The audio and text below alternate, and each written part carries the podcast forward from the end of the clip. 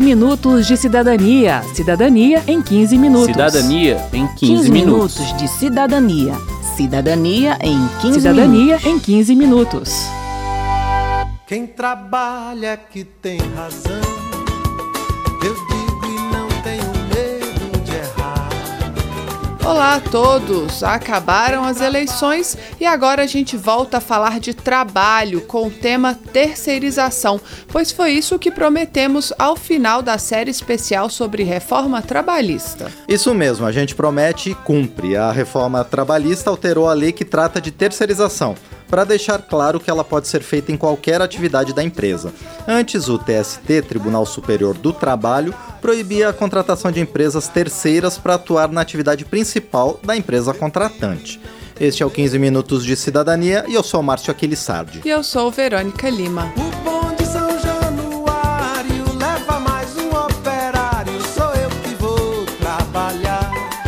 Segundo Renato Binhame, do Sindicato Nacional dos Auditores Fiscais do Trabalho, terceirizar é passar para outra empresa a responsabilidade por parte ou pela totalidade da sua produção.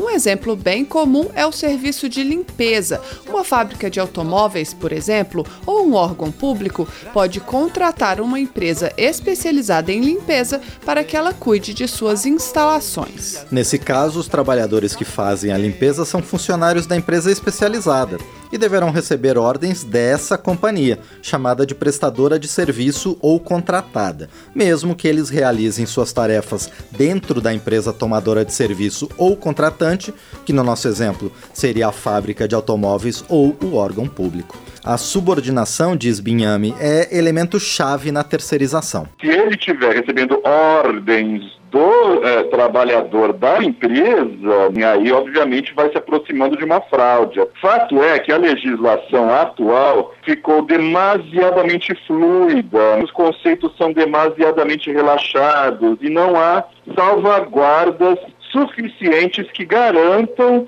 que esse tipo de situação não aconteça. E em ela acontecendo, certamente nós teremos conflito nessa relação, né? Porque você vai ter um trabalhador terceirizado recebendo ordens do trabalhador da empresa tomadora de serviços. Isso não pode acontecer, não é? Na visão de Binhame, é muito difícil que o empresário consiga terceirizar a atividade fim, que é aquela que leva a empresa a cumprir seu objetivo de mercado sem dar ordens diretas para os trabalhadores. Então é bom ficar atento a esse tipo de situação.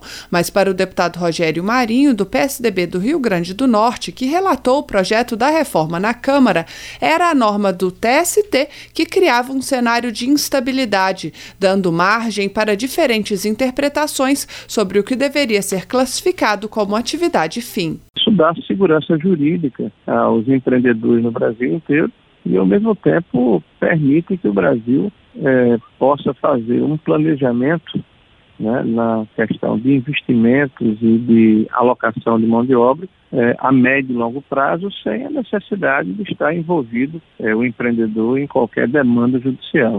No caso da administração pública, um decreto impôs limites à terceirização. Ela não pode acontecer, por exemplo, em cargos com poder de polícia, de regulação, de outorga de serviços públicos e de aplicação de sanções. Também não é permitida a terceirização em posições de chefia que envolvam conhecimento estratégico, fiscalização, regulação e segurança pública.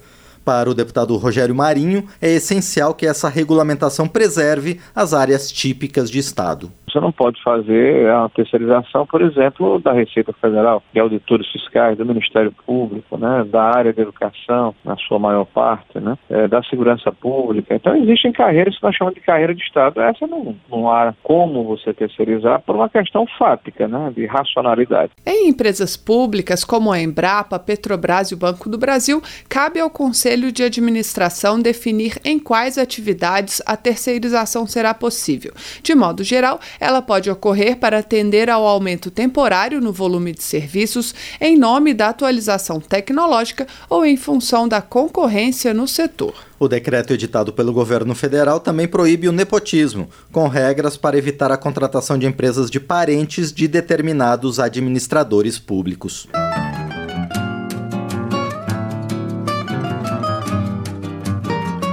Pagamento de salário aos profissionais terceirizados e a garantia a eles de outros direitos, como férias, 13º e FGTS, são de responsabilidade da empresa contratada para prestar o serviço, pois ela é a empregadora direta desses trabalhadores.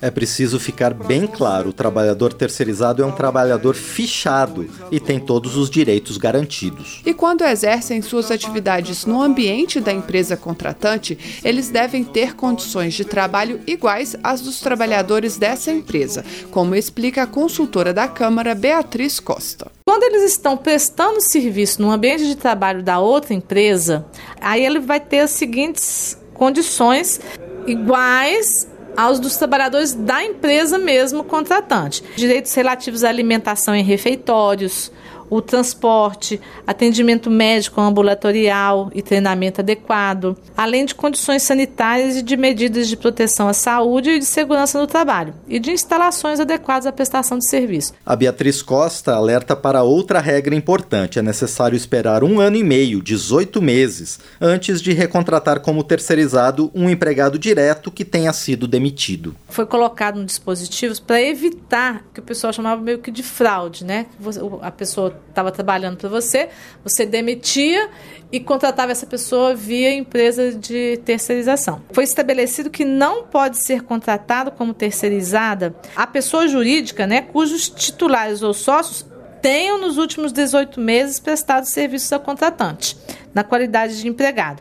Eu tinha X empregados, mandei todo mundo embora, falei assim, vocês formam uma empresa que eu vou contratar vocês como empresa. Isso não pode ser feito. E nem o trabalhador individualmente, também que tenha trabalhado na empresa. Peguei e demiti meu empregado. Só depois de 18 meses que esse empregado vai poder voltar a trabalhar para mim por meio de empresa terceirizada. Quero saber. Quero saber. O Aderson Rodrigues Júnior, da Comissão de Direito do Trabalho da OABDF, esteve com a gente na rodoviária de Brasília e respondeu as perguntas de quem passou por lá. A minha dúvida é sobre o período que a, a empresa demite que pode estar recontratando. Sendo o trabalhador demitido daquela empresa, ele não pode ser recontratado em um prazo de 18 meses. Tá? Se houver essa contratação nesse prazo de 18 meses, vai configurar o vínculo de emprego saindo da característica da terceirização. Gostaria de saber se o trabalhador terceirizado teria os mesmos direitos de uma pessoa fichada. Sim, sim. A terceirização, ela forma aí uma triangulação. Existe uma empresa contratante do serviço, a empresa que presta o serviço terceirizado e o trabalhador. Esse vínculo do trabalhador é formado com a empresa prestadora do serviço, que vai executar os seus trabalhos na empresa contratante. O vínculo dele é formado com a empresa prestadora de serviço terceirizado. E essa empresa é responsável por todas as verbas que o trabalhador teria direito, como o outro trabalhador. Ele só está prestando o serviço numa outra empresa. Meu nome é Genara Júlia. A terceirização pode piorar ou melhorar a frequentização das pessoas e tudo mais. Existem pontos positivos e pontos negativos. O ponto positivo, digamos assim, que seria um incentivo ao empresariado a diminuir os custos na contratação. Em contrapartida, já que o direito do trabalho é consolidado em cima de um princípio da proteção, existem várias regras que fragilizam o trabalho fragiliza os direitos trabalhistas. O meu caso era que antes eu era carteira assinada, fiz negociação com a empresa, a empresa me mandou embora e agora eu presto serviço terceirizado para a empresa, né? Virei MEI no caso. Os direitos que ela me devia, ela me pagou, mas o seguro do desemprego eu vou ficar sem, né? É, esse, esse caso, ele não é um caso de terceirização. É uma questão que prejudica muito o trabalhador e beneficia muito o empregador. Isso chama-se pejotização. Ele exige que você receba da, da empresa dele como uma pessoa jurídica. Nesse caso, você deixa de ter os seus direitos trabalhistas, as verbas rescisórias, inclusive te prejudicando com depósitos de INSS, de FGTS, que você passa não ter direito.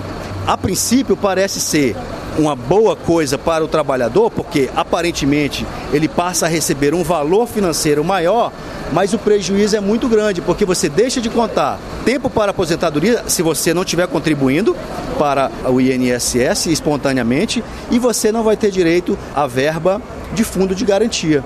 As minhas parcelas. Que a partir do momento em que você passa a receber como pessoa jurídica, é como se você tivesse uma verba. Você agora é uma empresa que tem renda e não poderia receber o auxílio-desemprego quem tem renda. Tem como eu guardar essas parcelas do seguro? Não, não, não. A partir do momento que você constituiu uma empresa, deixa de receber e elas não se acumulam para o próximo emprego se houver.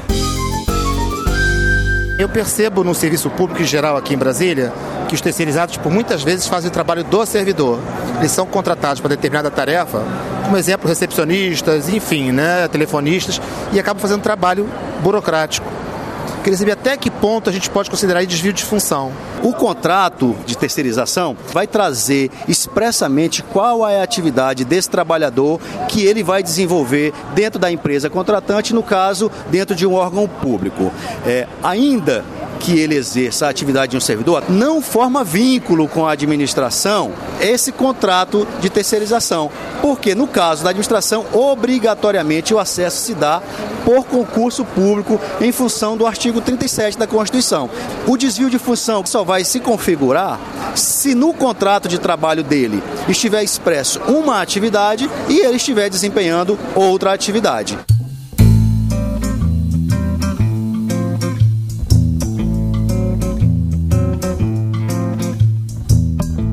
A gente já disse que o pagamento de salário e outros direitos fica a cargo da empresa prestadora de serviço, pois ela é a empregadora do trabalhador terceirizado mas a empresa contratante não está totalmente isenta de obrigações. Ela tem responsabilidade subsidiária. Isso quer dizer que, caso a empregadora não cumpra as obrigações trabalhistas, esse encargo poderá sim recair sobre a empresa contratante do serviço, mas só depois de esgotados os meios jurídicos para cobrar da responsável principal. O Renato Binhame, do Sindicato Nacional dos Auditores Fiscais do Trabalho, explica a diferença entre essa situação chamada de responsabilidade subsidiária e a responsabilidade solidária. Nós vínhamos advogando pela solidariedade entre os entes, né, o ente tomador e o ente prestador de serviço. Dessa forma, o trabalhador poderia no momento da reclamação de eventuais créditos trabalhistas, escolher né, aquela empresa que fosse mais idônea. Né? Se eventualmente a sua empregadora imediata tivesse desaparecido, ele poderia tranquilamente ir até a tomadora e receber os seus créditos. No entanto, a legislação atual não permite dessa maneira. Ele precisa esgotar o caminho, né? ele precisa começar pela sua empregadora imediata. Depois, se a empregadora imediata não eh, puder satisfazer os créditos, aí sim, subsidiariamente, ele irá até a tomadora. Agora é importante que o trabalhador abra o processo judicial tanto em face da empresa empregadora quanto da tomadora do serviço. Se ele não fizer isso no início da ação, não terá como solicitar os créditos à empresa contratante, caso a sua empregadora não tenha condições de pagar. Que trabalho é esse que mandaram me chamar? Se for para carregar pedra, não adianta, eu não vou lá trabalho. Termina aqui o 15 Minutos de Cidadania, que teve produção de Cristiane Baker e de Lucélia Cristina, trabalhos técnicos de Indalécio Vanderlei, edição e apresentação de Márcio Aquiles Sardi e de Verônica Lima. Se você tem alguma dúvida, mande pra gente. O e-mail é rádio.câmara.leg.br e o WhatsApp é 61 999 78 90 80. E aproveite para curtir a página da Rádio Câmara no Facebook. Você pode propor temas para novas edições do 15 Minutos e compartilhar o link do programa com seus amigos. O 15 Minutos de Cidadania é produzido pela Rádio Câmara e transmitido pelas rádios parceiras em todo o Brasil, como a Rádio Sonho de São Paulo. Você pode conferir todas as edições do programa no site radio.câmara.leg.br barra 15 Minutos de Cidadania. Uma boa semana e até o próximo programa. Até lá! 15 minutos de cidadania. Cidadania em 15 minutos. Cidadania em 15, 15 minutos. minutos de cidadania. Cidadania em 15 Cidadania minutos. em 15 minutos.